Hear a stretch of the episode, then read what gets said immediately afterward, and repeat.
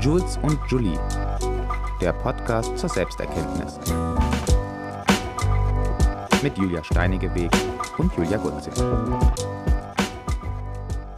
Herzlich willkommen. Ähm, wir haben uns schon lange nicht mehr gemeldet tatsächlich und es hatte auch einen ganz bestimmten Grund, denn ähm, Corona ist ja durch die Lüfte geflogen. Das ist allen mittlerweile mehr als bewusst.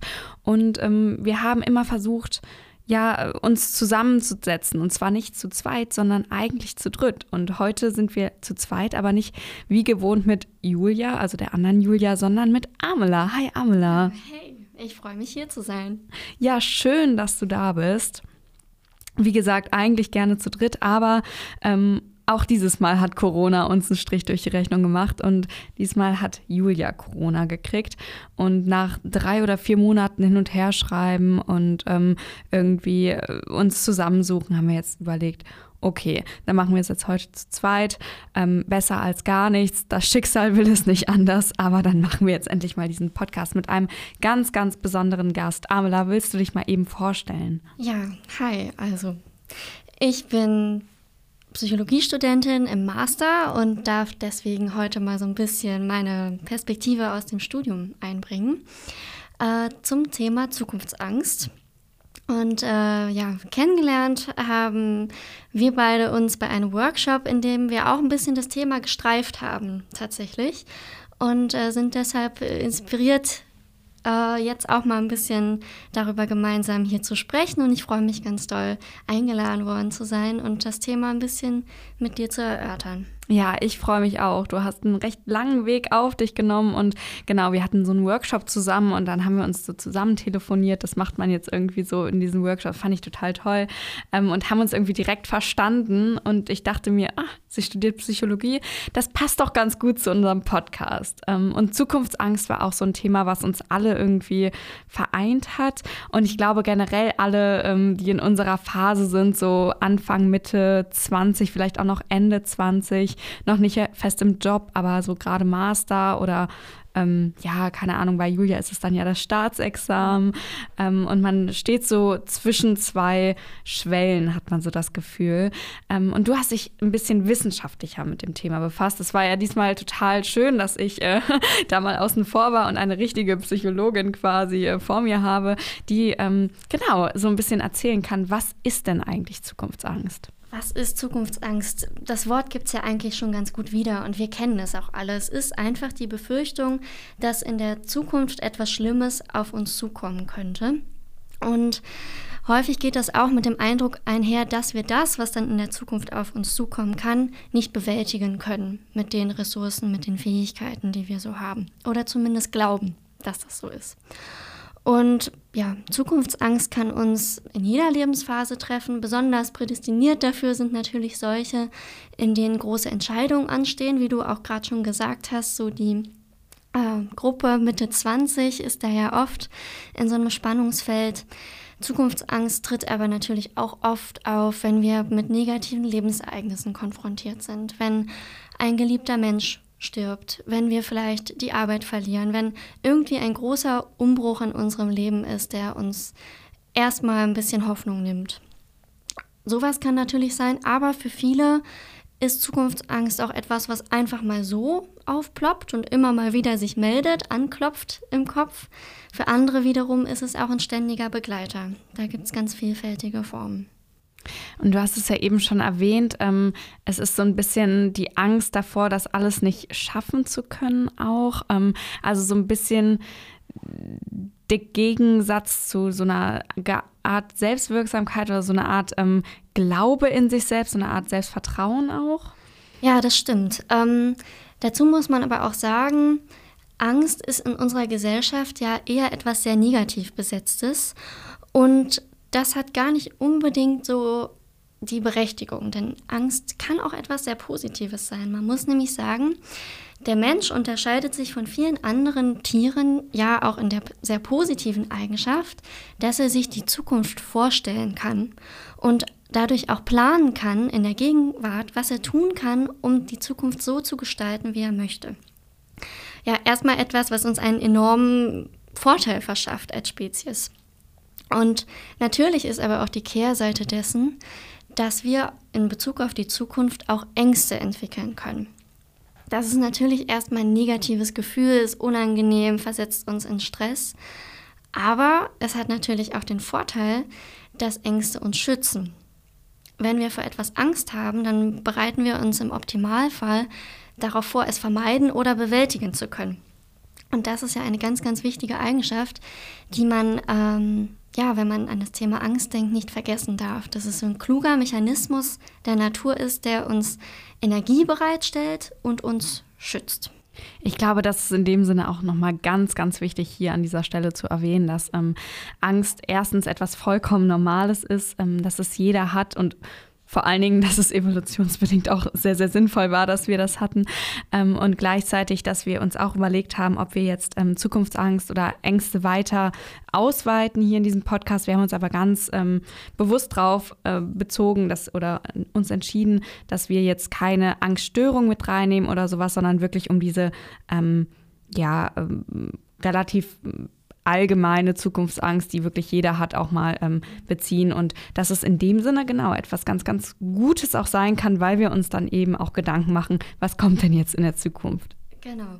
Man kann sagen, ja, wer gestern ein Angsthase war, ist der Vorfahre von heute. Ja, also wer einmal zu viel vielleicht die Höhle zu sicher gebaut hat oder einmal zu viel das Knacksen im Gebüsch als Gefahr interpretiert hat, der hatte im Zweifel den Vorteil, sich doch noch fortpflanzen zu können, im Gegensatz zu denen, die völlig angstbefreit durchs Leben gingen. Also ist es irgendwie auch genetisch ganz klar, dass wir alle Angst haben, was jetzt noch auf uns zukommen wird. Also so eine gewisse Portion bringen wir einfach als Menschen mit. Ähm, das ist uns in die Wiege gelegt. Ähm, gleichzeitig unterscheiden sich Menschen aber auch darin, wie stark diese Zukunftsangst ausgeprägt ist. Du hast eben schon gesagt, Angststörungen werden wir heute nicht behandeln, aber auch ähm, im nicht pathologischen Bereich ist die Range, also die Spannbreite, super weit, was Menschen an Zukunftsangst oder generell Ängsten empfinden. Manch, für manche ist das wirklich nur äh, ganz selten der Fall, für andere viel. Und das ist auch biologisch beeinflusst, genetisch. Also wir kriegen da auch ganz viel von unseren Eltern mit und Großeltern. Aber nur ungefähr die Hälfte, muss man sagen. Also zu ca. 50 Prozent geht diese Ängstlichkeit auf genetische Einflüsse zurück. Die anderen 50 Prozent machen aber auch Lebenserfahrungen aus. Was wir so mitkriegen, wie wir erzogen worden sind, welche Erlebnisse wir gehabt haben, ob wir vielleicht mal auch wirklich in existenzieller Unsicherheit als junge Menschen oder Kinder gelebt haben, was uns andere vorleben auch. Ähm, ob unsere Autonomie gefördert wurde, ob wir viel Erfahrung machen konnten, dass wir Dinge auch bewältigen können oder ob wir oft gescheitert sind, abgewertet worden sind. Das alles ist so der, der Cocktail, der bestimmt, ähm, ja, wie anfällig man dafür ist, Zukunftsängste zu empfinden. Da ähm, sprichst du auch wieder ein Thema an. Also ich, ich schreibe ja auch meinen Doktor über die Selbstwirksamkeit.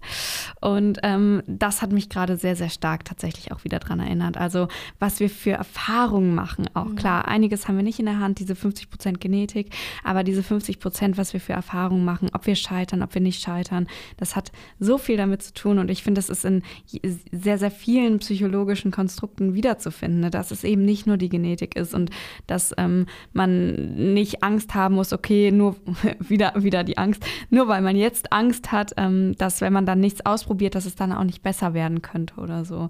Also das finde ich, finde ich ganz toll, dass man immer aus seinen Erfolgen auch gleichzeitig und seinen Erfahrungen lernt. Ne? Total. Also der Mensch bringt ja eine unglaubliche Anpassungsfähigkeit mit. Und äh, nichts ist in Stein gemeißelt. Also auch wenn wir vielleicht so ein bestimmtes Niveau von der Genetik mitbekommen, können wir dann immer noch ganz viel aufbauen.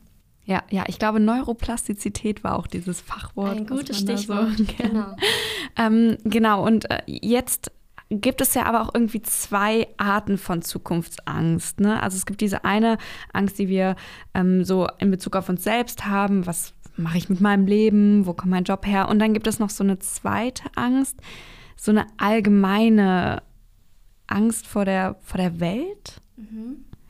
Ich weiß nicht, also ähm, Du hattest da auch in unserem Vorgespräch schon mal was angerissen, von wegen, ähm, äh, ja, dass das ganz viele, da gibt es auch so eine ganz populäre Studie momentan zu, ähm, die Hoffnung verlieren wegen ähm, der Umwelt zum Beispiel, dass das unsere Welt einfach zugrunde geht, ähm, die wollen wir hier gar nicht so, so besprechen, sondern eher, es geht ja eher bei uns jetzt auf dieser individuellen Ebene, ne? Und was man, was man gegen diese individuelle Zukunftsangst tun kann. Ja, genau. Man muss natürlich sagen, dass das auch miteinander verknüpft ist. Also, dass sich Umweltsorgen, Sorgen über Krieg, den Zustand der Welt natürlich auch auf die individuelle Lebenswelt auswirken. Genau, aber unser ähm, Fokus ist jetzt erstmal das Private. Ja, ja. Ja, Krieg ist da natürlich auch ein gutes Stichwort. Ähm, ja, leider ist Julia heute nicht da. Ihre Familie kommt aus der Ukraine. Und ähm, das äh, setzt natürlich ganz, ganz viel irgendwie voraus und hat ganz viel mit diesen Ängsten zu tun, obwohl ähm, wir da auch in ganz engen Kontakt stehen und dann die Erfahrung auch gemacht wurde, dass man eben durch diese Prozesse oder durch diese, diese Hilfestellung, die du uns gleich auch noch an die Hand gibst, dann doch vielleicht äh, ein bisschen mehr Vertrauen haben kann und dass diese, genau, diese Außenwirkungen einfach nicht so dann auf die individuelle Angst schlagen. Mhm. Ähm, ja, dann würde ich sagen, äh, haben wir das eigentlich jetzt ganz gut erhört was so eine Zukunftsangst ist, ne? Was findest du denn wären so ähm, Tipps oder so Hilfeleistungen, was man dagegen tun kann? Also ich denke, der erste Punkt ist wirklich die Annahme der Zukunftsangst. Das klingt vielleicht erstmal paradox, weil es ja so ein unangenehmes Gefühl ist, was man einfach loswerden möchte. Aber es ist so ein bisschen wie wenn ich dir sage, denk auf keinen Fall an den rosa Elefanten. Woran denkst du natürlich? An den rosa Elefanten. Und so ist es auch mit Ängsten. Also wenn wir versuchen, die krampfhaft von uns wegzuschieben und uns ähm, zu sagen, ich bin niemand, der Angst hat, dann kommen sie umso stärker zurück. Also ist es als erste Reaktion darauf, denke ich, wichtig anzuerkennen, dass die Angst da ist und dass die einem vielleicht auch schon mal in der Vergangenheit ein bisschen geholfen hat, sich irgendwie vorzubereiten, Dinge zu bewältigen. Ähm, dass man sich aber gleichzeitig nicht von ihr kontrollieren lässt. Also dass man sagt, okay, die ist da aber jetzt mache ich was damit. Und zwar was Sinnvolles. Und ähm, da kann es helfen, wenn man erstmal so ein bisschen aus diesen Gedankenspiralen, in denen man sich oft befindet, dieses immer wieder hin und her wälzen von Gedanken, herausbewegt, indem man die eigenen Sorgen und Ängste mal wirklich konkretisiert. Und das geht eigentlich am besten, indem man sie wirklich mal aufschreibt und da kann man dann auch die Entscheidung treffen, zum Beispiel zwei Spalten anlegen und in die eine Spalte die Ängste und Sorgen schreiben, von denen man wirklich den Eindruck hat, man könnte mit Handlung auch irgendwie auf sie einwirken. Und in die andere solche Ängste und Sorgen, die nicht beeinflussbar sind. Und die Angst ist ja als uns mitgegeben worden als etwas, das uns zum Handeln motivieren soll. Und wenn man das erstmal geschafft hat, die Sorgen so zu konkretisieren, dann kann man wirklich in den nächsten Schritt gehen und sagen, was könnte ich denn jetzt konkret tun, um diese Angst etwas einzudämmen, um irgendwie das Gefühl zu haben, ähm, mein Leben selbst in der Hand zu haben und auch diese Angst selbst bezwingen zu können.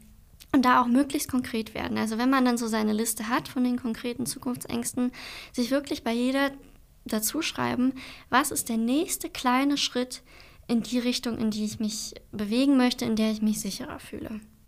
Ja, ja, ich glaube vor allen Dingen diese kleinen Schritte, das ist ein sehr, sehr guter Tipp. Ähm, generell das Aufschreiben ist ein sehr guter Tipp, weil ich finde, da hat auch ganz viel ähm, mit, mit Realität wahrnehmen zu tun und ähm, das nicht wegschieben und denken, ah, ist doch gar nicht so schlimm, sondern sich selbst auch ernst nehmen, sich ernst nehmen, seine Ängste ernst nehmen, aufschreiben und ähm, dementsprechend dem erstmal so entgegentreten. Also wirklich, ja, sich selber konfrontieren damit und dann Schritt für Schritt irgendwie äh, Handlungsanweisungen für sich selber geben, weil es ist ja erstmal sehr erschreckend und ich glaube, dann kann so eine kleine Schrittanleitung auch ganz gut sein, ne? weil ich kenne das zum Beispiel von mir, wenn ich Ängste hatte, ich war immer so gerne die Verdrängerin tatsächlich und habe gedacht, ah, stell dich nicht so an, ist doch gar nicht so schlimm, habe mir das selber immer gesagt und habe dann ganz schnell ähm, die Strategie entwickelt zu kontrollieren und zwar irgendwas im Außen, um dieses Gefühl, dieses unterschwellige Gefühl nicht so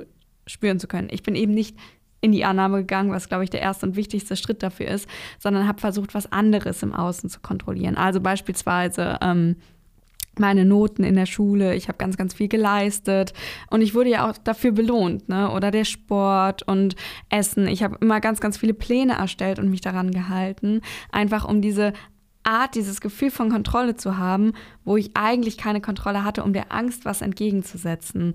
Ich finde, das ist total spannend, weil man denkt immer so, es ist so banal, dieser Tipp, irgendwie sich das mal aufzuschreiben. Aber wenn man es mal schwarz auf weiß sieht, dann kann man auch erst danach handeln. Und wenn man nach diesem Gefühl geht, dann wird das immer so, so sehr unspezifisch. Ne? Und man verlagert es vielleicht auf andere Bereiche im Leben. Das stimmt. Und ähm, so kommt man eben selbst auch wieder als Akteur ins Spiel und lässt sich nicht so davon beherrschen oder weicht vielleicht auch nicht so sehr auf Ersatzkontrollstrategien aus, sondern schafft es vielleicht, sich wirklich genau mit dem Kern zu beschäftigen, der eigentlich das ist, was einen wirklich belastet.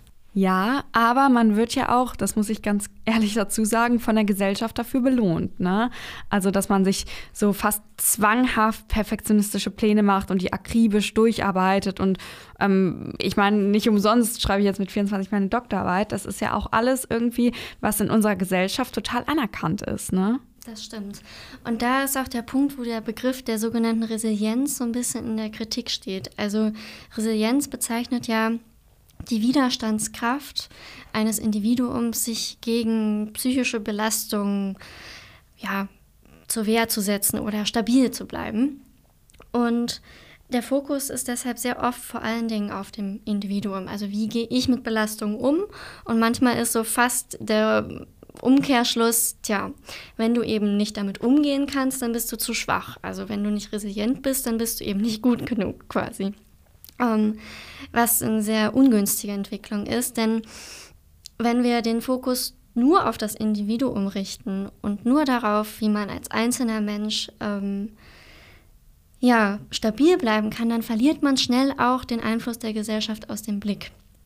Also wir müssen uns immer auch wieder bewusst machen, welche ja, wie die Architektur unserer Gesellschaft dazu führt, dass dieses Leistungsstreben und dieser Perfektionismus auch befeuert wird. Wie wir durch die Schule erzogen werden, durch die Uni. Also ganz, ganz wichtig ist es dabei, eben das auch im Blick zu halten, obwohl wir natürlich auch als Individuum ganz viel Stärke in uns tragen und ganz viel verändern können. Gleichzeitig, denke ich, sollte man immer beides im Blick halten und nicht nur dem einen oder nur dem anderen die Verantwortung dafür zuschreiben. Ganz, ganz, ganz wichtiger Punkt, finde ich, ähm, wo du das ansprichst. Ich bin ja auch großer Verfechter der positiven Psychologie, wie in den letzten Folgen ja auch schon rausgekommen ist. Und das ist nicht nur der Resilienz, sondern auch ein großer Kritikpunkt an der positiven Psychologie tatsächlich, dass eher das Individuum in den Vordergrund gestellt wird, was auf der einen Seite natürlich total Hoffnung macht, also Stichwort Neuroplastizität. Man ist eben nicht irgendwie ähm, der Untergebene seiner Gene oder seiner Umwelt, sondern man kann aktiv mitgestalten auf der anderen Seite natürlich, wenn wir in einer Leistungsgesellschaft leben, dann beeinflusst die uns auch immer gegenseitig. Und dann ist es auch daran, an der Politik, an der, ähm, an der ganzen wirtschaftlichen und, und auch medialen System, also wie, wie wird das kommuniziert, was wir hier alles machen, ähm, da auch dann einzuhaken und zu sagen, nee, aber das ist eben auch ein großer Teil, der uns beeinflusst. Schön, dass du das auch nochmal so gesagt hast, ähm, dass wir hier nochmal die fachmännische äh, Erklärung dafür haben, weil das ist ja, ja total wichtig, weil viele vergessen eher den einen oder den anderen Punkt, ähm, finden sich eher in der Opferrolle wieder oder in diesem, ja, ich muss das alles alleine schaffen. Ja. Genau, genau. Ja, das ist die Gefahr. Gleichzeitig, wie du auch gerade gesagt hast, liegt natürlich auch ganz viel Hoffnung darin. Und ähm, man kann natürlich den Spielraum, den man hat und sollte den auch nutzen. Und ähm, ein weiterer Tipp, den ich noch so mitgebracht habe, ist, dass ja, die, Zukunftsängste generell ja auch ganz viel mit unserer Selbstwirksamkeitserwartung und unserem Selbstvertrauen, unserem Selbstwert zu tun haben, der eben auch von der Gesellschaft beeinflusst wird, ähm, wo man aber eben dem nicht, nicht hilflos ausgeliefert ist. Und äh, es kann sehr hilfreich sein, äh, die Zukunftsangst durch den Umweg zu überwinden, dass man zunächst mal an seinem Selbstvertrauen arbeitet. Und eine ganz einfache, aber doch sehr effektive, effektive Übung ist es dabei zum Beispiel, ähm, das kennen viele von euch bestimmt auch, sich wirklich seiner Stärken bewusst zu werden und sich zum Beispiel mal hinzusetzen, auch wieder mit einem Blatt, Blatt Papier. Ihr seht, ich bin Fan äh, von Stift und Papier. Ähm, sich die Zeit zu nehmen, wirklich mal 20 Eigenschaften, die positiv an einem sind, 20 Stärken, hinzuschreiben auf dieses Blatt Papier. Also irgendwas, was einem jemand mal Nettes gesagt hat, was man selbst an sich bemerkt hat, wo man irgendwas geschafft hat. Und am Ende einfach den eigenen Namen in die Mitte dieses Blattes zu schreiben und zu merken, von wie vielen positiven Eigenschaften und wie viel Helfern an Eigenschaften man eigentlich umgeben ist. Und auch das kann helfen, die Zukunft anders zu bewerten, weil dieser Bewältigungsaspekt eben auch ein ganz großer ist. Wenn man merkt, ich habe im Heute sehr viele Kompetenzen und ich habe in der Vergangenheit auch schon viel geschafft, dann fällt der Schluss auf die Zukunft viel leichter, dass man das auch dort bewältigen wird. Ja, wenn man aber, obwohl man sich eben die Sorgen realistisch angeschaut hat und obwohl man ins Handeln gekommen ist und obwohl man sein Selbstvertrauen irgendwie in Angriff nimmt, immer noch das Gefühl hat, die Sorgen, die suchen einen einfach ständig heim. Also die halten einen auch davon ab, das Leben zu genießen und äh, die Dinge zu tun, die man eigentlich möchte. Dann gibt es auch noch eine Übung, die sich erstmal ganz witzig anhört. Das ist nämlich der sogenannte Sorgenstuhl. Okay, der Sorgenstuhl, was ist das? Genau. Ähm, man stellt sich einen Stuhl wirklich in seinem Zimmer oder wo man eben Platz findet, zu einer festen Zeit am Tag in eine Ecke des Raumes, in der auch möglichst wenig Ablenkung ist. Und nimmt sich wirklich eine fixe Zeit am Tag, einen fixen Zeitraum, zum Beispiel zehn Minuten, setzt sich auf diesen Stuhl und macht sich genau dann diese zehn Minuten lang Sorgen. Und wälzt in diesen zehn Minuten alle negativen Gedanken und übertreibt die vielleicht auch äh, bis ins Urkomische. Und dann hört man aber damit auf und ist auch und kann auch sonst, wenn man über den Tag verteilt Sorgen hat, sagen, stopp, jetzt beschäftige ich mich nicht damit, sondern dafür habe ich ja heute Abend oder morgens oder wann auch immer meine Zeit eingeplant, wo ich mich dann damit in aller Intensität auseinandersetzen kann. Und die Übung ist ganz spannend, weil sie sehr effektiv ist. Also am Anfang kann es dazu kommen, dass die Sorgen vielleicht in der ersten Woche noch ein bisschen stärker auch auftreten.